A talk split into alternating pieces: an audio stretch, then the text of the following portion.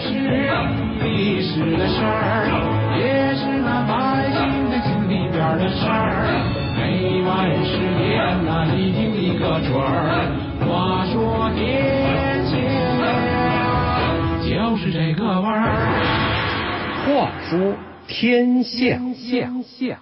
八七点六，这里是话说天下，我是阿杰。二零一五年一月四日下午，原国际奥委会委员、中国资深体育工作者何振良在北京因病去世，享年八十五岁。作为一名中国杰出的体育外交家，何振良参与了新中国体育外交的多次重大历史事件。他是北京两次申办奥运会的主要参与者之一，亲历了我国从申奥失败再到成功的艰苦历程。有人称他为中国的申奥之父，甚至有人叫他中国的奥运教父。但是这位老人却更喜欢称自己为中国年龄最长的奥运志愿者。那么，这位和奥运打了一辈子交道的老人，最开始是怎么与体育结缘的呢？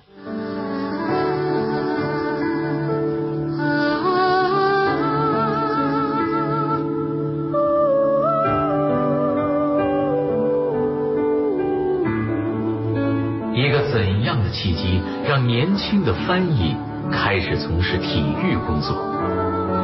为了让中国重返国际奥委会，他怎样舌战群儒？第一次申奥失败，他流了多少泪水？第二次申奥演讲，他又是怎样打动了现场的评委？话说天下，阿杰为您讲述何振良的五环人生。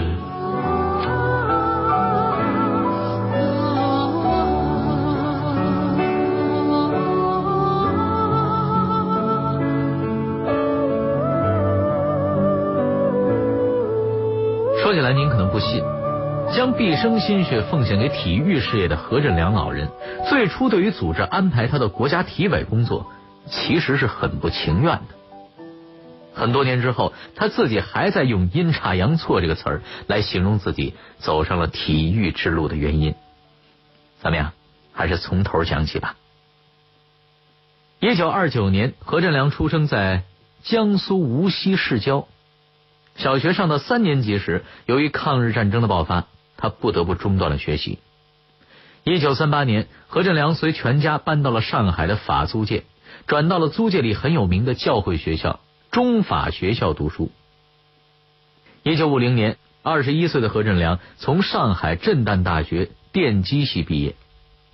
当时新中国刚刚成立，由于大量的外事活动需要翻译。共青团中央便到上海选调外语干部。要说上海的法语人才哪家强，自然是震旦大学了。他们教法语那可是有传统的。于是共青团中央在学校里这么一选呢，就选中了何振良了。年轻的小何就这样从上海来到了北京工作。不过呀，光会法语肯定是不够用的。那时候世界上最流行的语言毕竟是英语和俄语，再加上新中国人才紧缺，一个人怎么也得当两三个人使。于是何振良在当法语翻译的同时，还参与了团中央组织的俄语学习，并且开始自学英语。那段时间里，但凡团中央的大型外事接待，几乎都可以看到小何的身影。他当时并不知道，扎实的外语口语。会为他日后的体育外交生涯带来巨大的便利。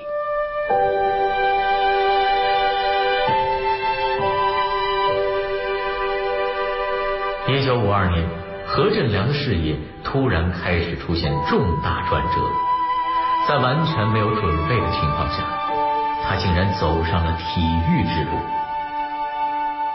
这个被他戏称为“历史的误会”的转折，到底？是怎么发生的呢？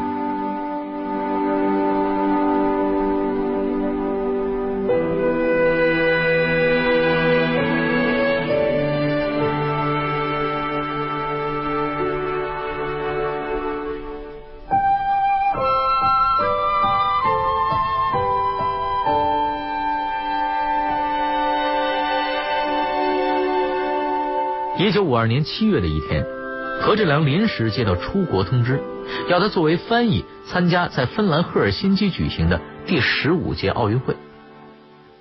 面对这个突如其来的任务，何振良是一头雾水，因为他连什么是奥林匹克都不知道。当然了，他更不会知道这个紧急任务的背后涌动着多少斗争。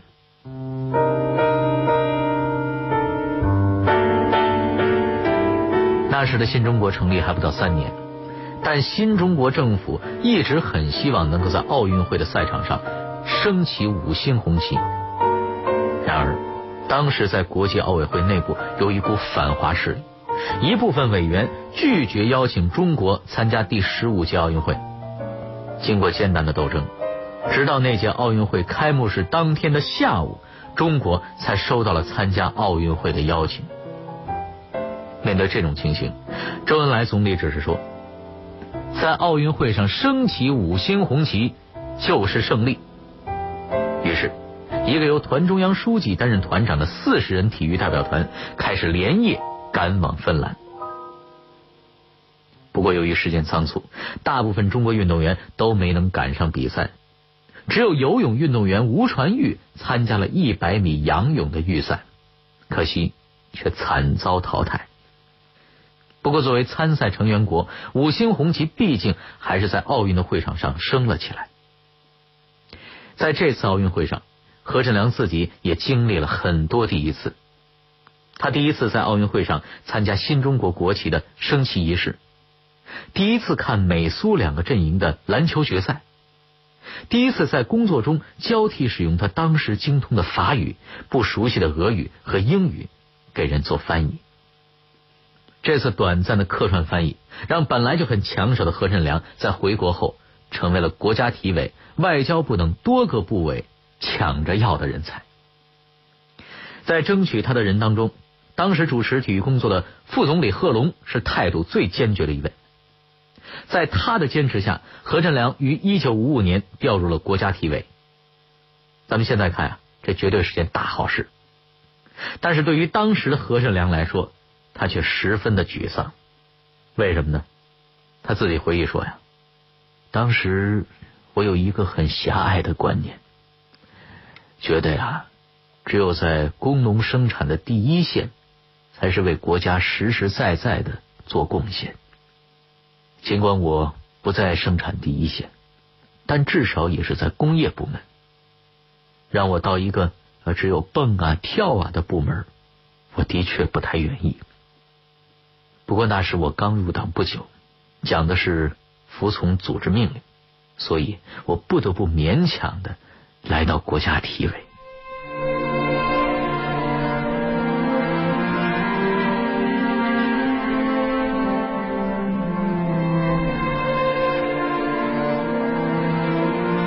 就这样，何振良与体育结下了不解之缘。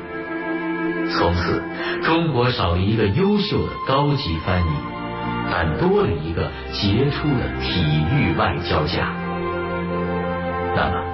为了中国人的奥运梦，他都做了哪些努力呢？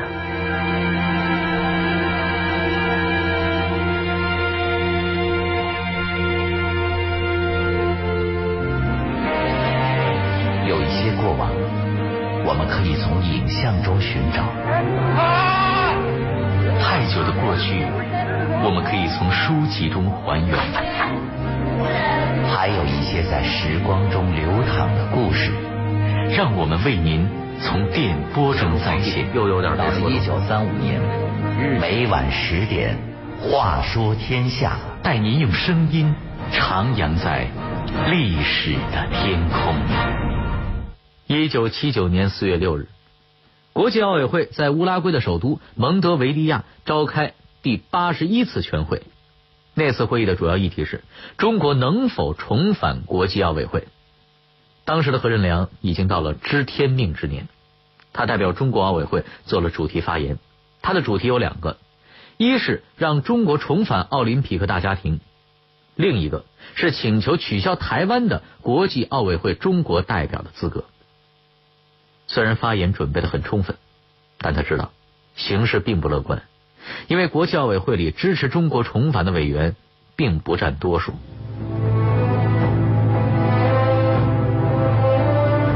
就这样，何振良仍然以一敌众，镇定的上演了一场舌战群儒的大戏。在做完了台湾和大陆关系的陈述之后，果然不出何振良所料，立刻有一个委员跳出来发难。他说：“这里谈论的是国际奥林匹克运动，体育跟政治无关，你不该在这里和我们谈政治。”面对这种情况，何振良依然很沉着。他答道：“先生。”您说我不应该以政治问题来回答您的问题，但是我想告诉你，首先你的问题就是政治性问题，所以我必须以政治性的语言来回答你的政治性问题。之后又有十五个委员先后向他提问，这些委员既有来自友好国家的，更有对中国持有某种排斥情绪的人。其中，来自英国的埃克塞特侯爵、肯尼亚的亚历山大等人。他们都想用北京对台湾没有实际管辖权这张牌来力压中国，形势变得很紧张啊！可回忆起这段往事时，何振良却说自己根本没有时间去紧张。紧张什么呢？当时我只能高度注意他们提的是什么问题，我应该如何回答，把主要问题回答完后，还要利用他们话里的漏洞。来反驳他们，在反复说明一个中国的原则以及台湾是中国的一个地区的立场之后，何振良又提出了解决台湾问题的方法，那就是希望中国恢复奥委会身份后，可以特许台湾地区以中国台湾奥委会的名称留在国际奥委会，但不能使用他们所谓的国旗、国歌以及任何带有中华民国标志的象征。这是中国代表第一次在国际奥委会的会议上用如此明确的语言表述台湾问题。何振良的沉着和机智，终于在之后日本名古屋举行的执委会上获得了回报。大会决议一致通过中国重返国际奥委会。后来，在一九八一年，萨马兰奇见到何振良时说：“你当年在蒙德维利亚会议上的回答。”赢得了委员们的尊敬。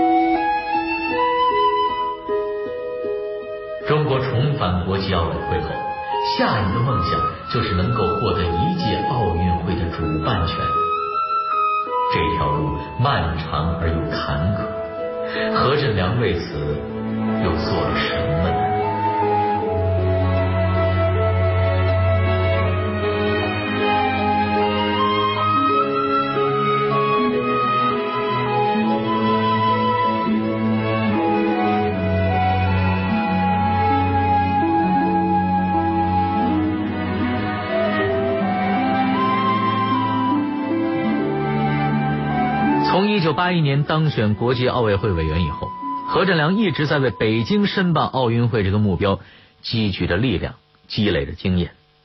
他参与过多次表决，确定夏季和冬季奥运会地点的全过程，同时利用一切机会收集各个申办城市的文字资料，了解和观察各个申办城市拉票的做法，以及投票过程中各种势力派别错综复杂的关系。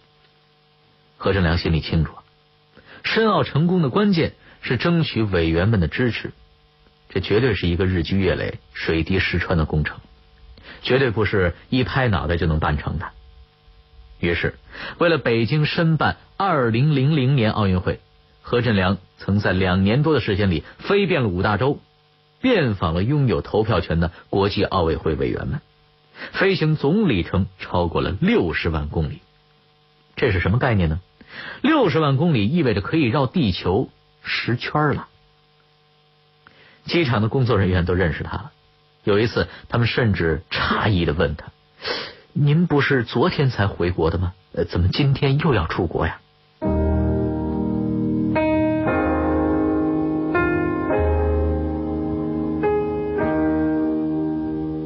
然而，在一九九三年的九月二十三日的蒙特卡洛，两票之差使北京第一次与奥运会失之交臂。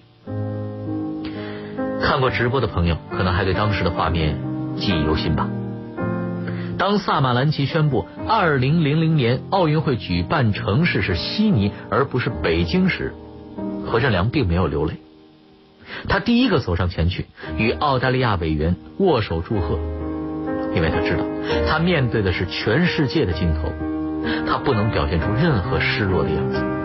败就要败得光明磊落，要保持风度，不能丧失志气。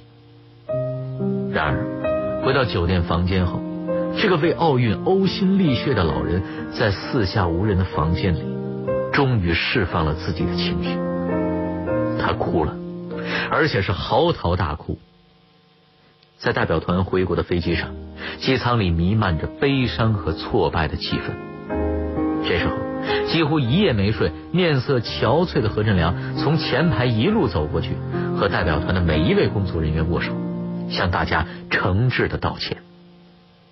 时隔五年，北京再次向国际奥委会提出承办二零零八年奥运会的申请。消息传出，已经从国家体委退下来的何振良主动请缨，以七十岁的高龄成为了北京奥申委的顾问。何振良说：“申办奥运是我能为国家做的最后一件事了，我一定会尽全力的。”送交给国际奥委会的重要文件。二十多万字的申办报告，何振良是英文、法文的审定者之一。他提出了许多修改意见。为了让外国朋友更多的了解北京和中国，他拖着年迈之躯奔波于世界各地。何振良退休后啊，一直身体不好，但申奥前夕，他忙得连看病的时间也挤不出来。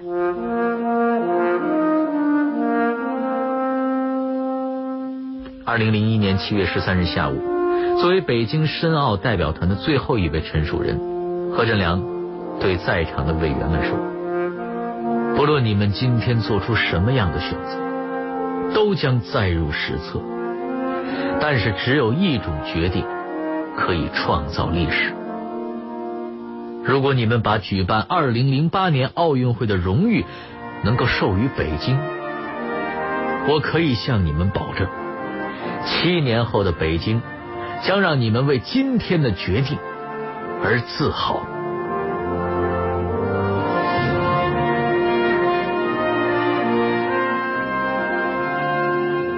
何振良用英语和法语交替的说出了自己对奥林匹克精神的崇敬，这是他真正动情的时刻，这也是他一生中能为国家做的最后一件大事了。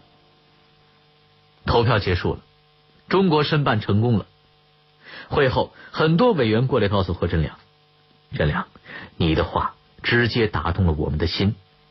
我们知道你的话是发自内心的。”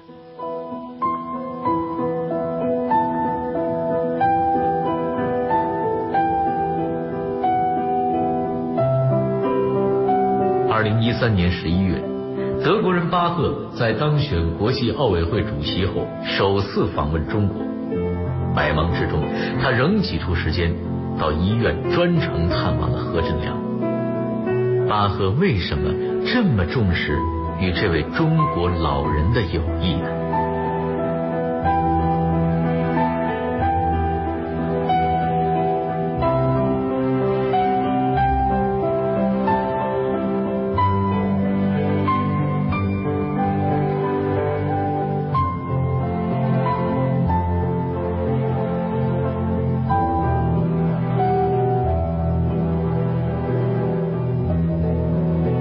世纪八十年代起，每逢十二月二十九日，巴赫与何振良都会互赠生日礼物，这成为了两人之间的一个温馨的习惯。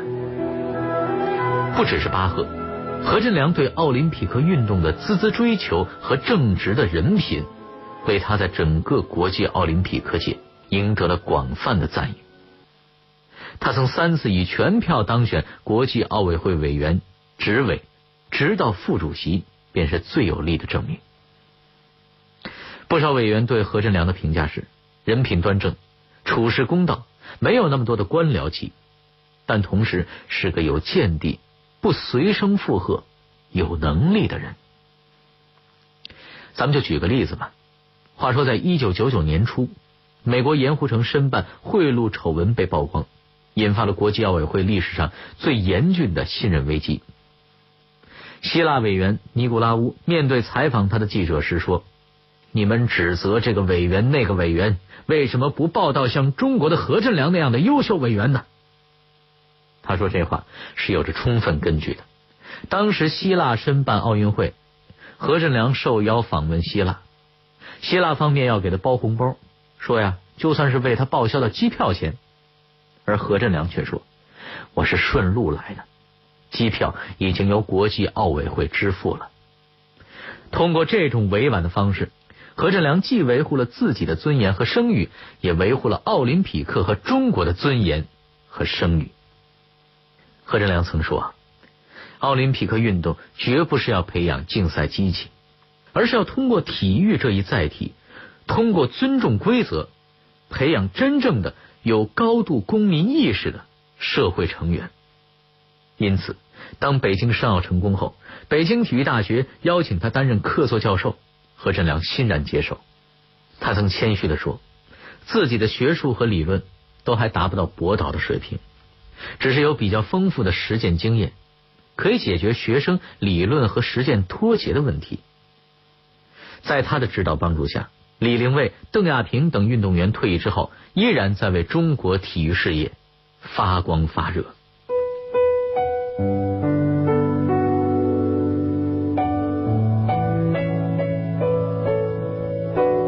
二零零九年六月，国际奥委会在总部前面的大草坪上搞了一个盛大晚会，鉴别何振良。罗格在纪念册上的留言是。仅以此画册，向我十分尊重的同事和朋友振良为国际奥委会和他的国家所完成的重要业绩表示敬意和感谢。萨马兰奇则说，在近半个世纪的时间里，你始终不渝的以自己的激情和经验为你的国家和奥林匹克运动服务。我想。